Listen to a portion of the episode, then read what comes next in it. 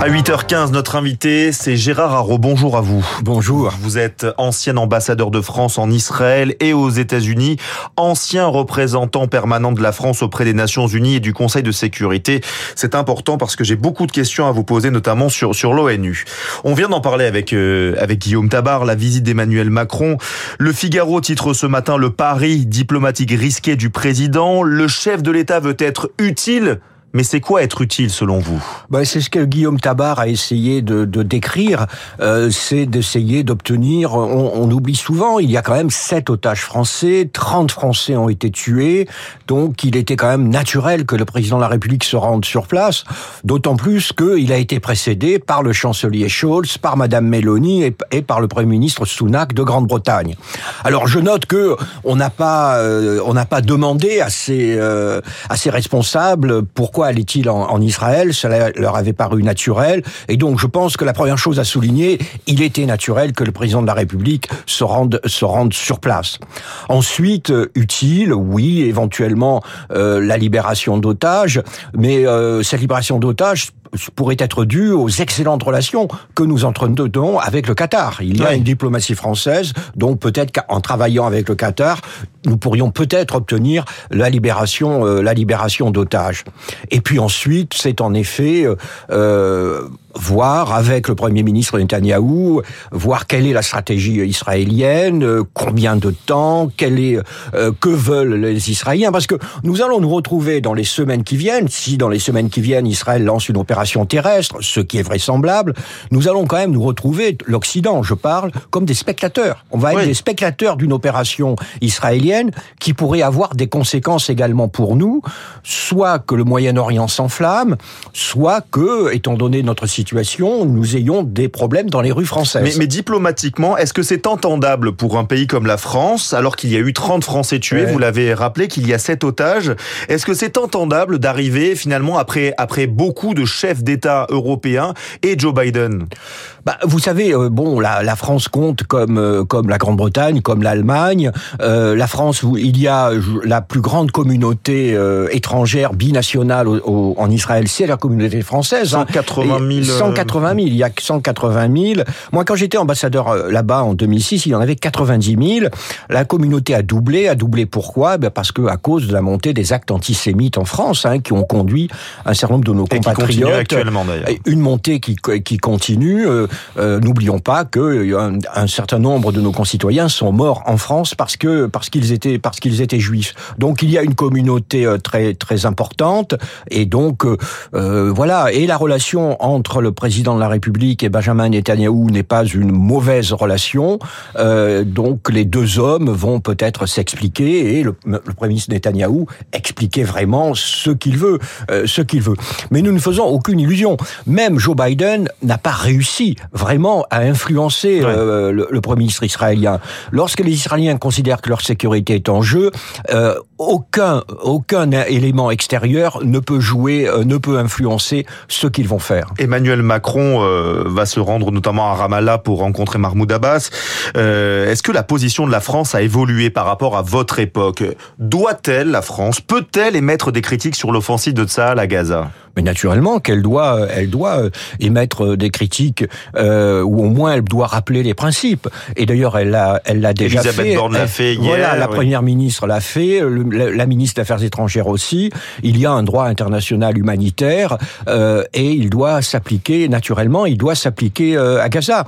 Et, euh, et au fond, c'est ça. Le, le président de la République va être condamné à une sorte d'exercice de funambulisme parce qu'il va arriver là-bas et donc il doit réaffirmer notre soutien à Israël après les atrocités sans nom commises par le, Hamas, atrocités que nous découvrons au, fur et à mesure, et en même temps, il va devoir quand même rappeler auprès des Israéliens qui sont emportés par, par leur colère légitime, leur rappeler la nécessité de respecter le droit humanitaire, international humanitaire, dans leur opération à Gaza. Donc ce n'est pas, ce n'est pas très facile et euh, il n'est pas sûr qu'il soit mieux entendu que Joe Biden. Vous avez vu que deux otages israéliennes ont été libérés hier soir grâce à une médiation euh, du Qatar et de, et de l'Égypte.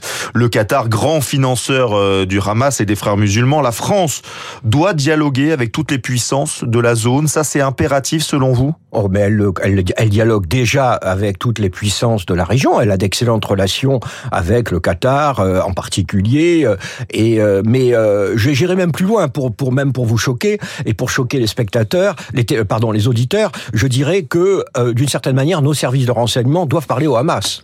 Euh, il faut pas, il faut Donc on parle avec une organisation terroriste? Oh, mais vous savez, ce, ce, cette phrase euh, que, que vous n'êtes pas le seul à prononcer, on ne, par, on, ne, on ne parle pas avec des terroristes, mais on a toujours parlé avec. Mais parlerait-on avec Daesh, par exemple C'est, ben, je ne sais pas si on n'a pas parlé avec Daesh, euh, parce que voilà, il y a aussi les réalités, euh, les réalités du monde. c'est lorsqu'il y a des otages. Vous savez, il y a des otages français, il y en a quasiment en permanence, hélas. Hein, il y a des gens qui sont saisis un peu partout.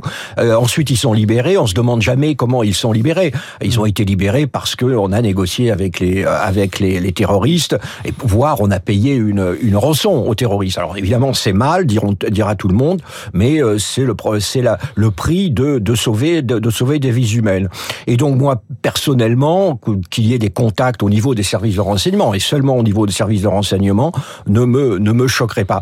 Si on n'a pas de rapport direct, on peut l'avoir par l'intermédiaire des services de renseignement du Qatar. Après tout, comme vous le disiez, le Qatar paye donc j'espère qu'ils ont une certaine influence sur le Hamas, d'autant plus que la direction du Hamas est à Doha, au Qatar. Tout à fait, Ismail Haniyeh notamment. Exactement, ou alors euh, par les services, euh, les services de sécurité égyptiens, qui eux aussi ont certainement une présence dans la bande de Gaza. J'aimerais que l'on parle de l'ONU, une organisation que vous connaissez bien. Vous y êtes resté cinq ans, si je me trompe pas, sous les présidents Sarkozy euh, et Hollande. Dans ce monde multipolaire, on a l'impression que les Nations Unies ne servent plus à grand chose, à part appeler en vain à un cessez-le-feu feu.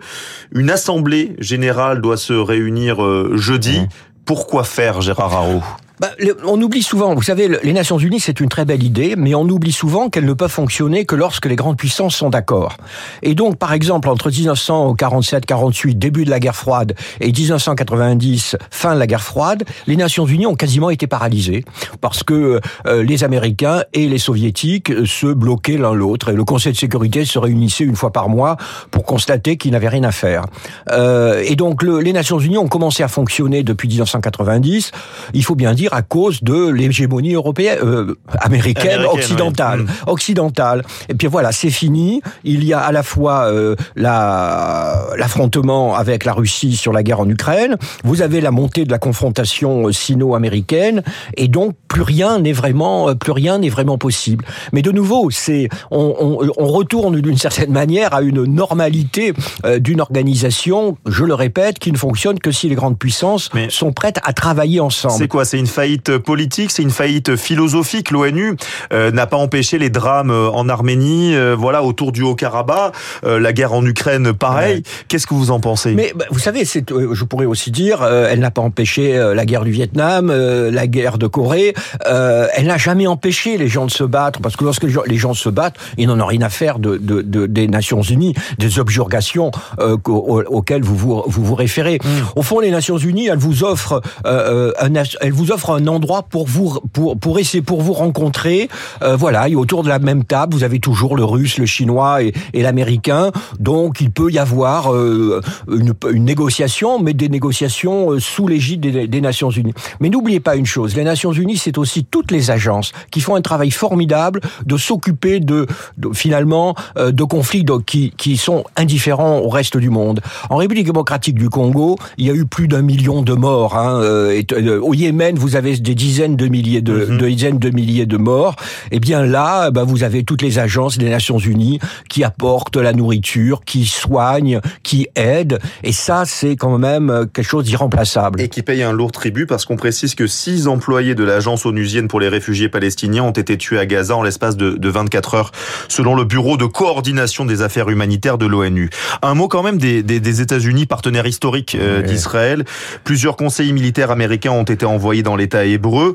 D'après vous, euh, comme nous sommes dans une poudrière, qu'est-ce qui ferait euh, basculer Washington? Une provocation euh, de l'Iran, du Hezbollah libanais? Moi, je pense que la, stratégie américaine est, très claire depuis le début. C'est massivement être massivement présent sur le terrain, avec quand même deux groupes aéronavals hein, qui sont en Méditerranée orientale.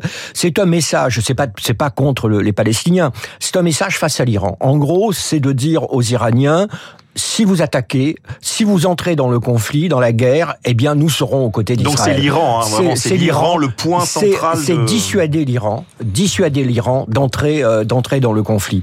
Et, euh, et c'est aussi le, le, message en plus a été euh, évidemment très clair de, du point de vue israélien. Les Israéliens ont averti l'Iran en disant, vous savez, si le Hezbollah nous attaque, parce que le Hezbollah, qui est que cette milice pro-iranienne euh, qui est au, au sud Liban et donc sur la frontière nord d'Israël, est posséder près de plus de 100 000 roquettes. Vous imaginez si une, une pluie de roquettes tombait sur le nord d'Israël, eh bien, euh, le message israélien a été on vous avertit, si le, Hezbollah nous attaque, on frappera l'Iran. Ouais. Donc, ce qui est une manière aussi, une double manière d'essayer de dissuader l'Iran d'envoyer, de d'essayer de jouer via via le, le, le, Hezbollah. Je vous remercie Gérard Haro pour votre analyse précieuse ce matin, ancien ambassadeur de France en Israël et aux États-Unis. Merci beaucoup d'être venu sur Radio Classique. Dans quelques instants, le rappel des titres et la revue de presse d'Hervé Gattegno. À tout de suite.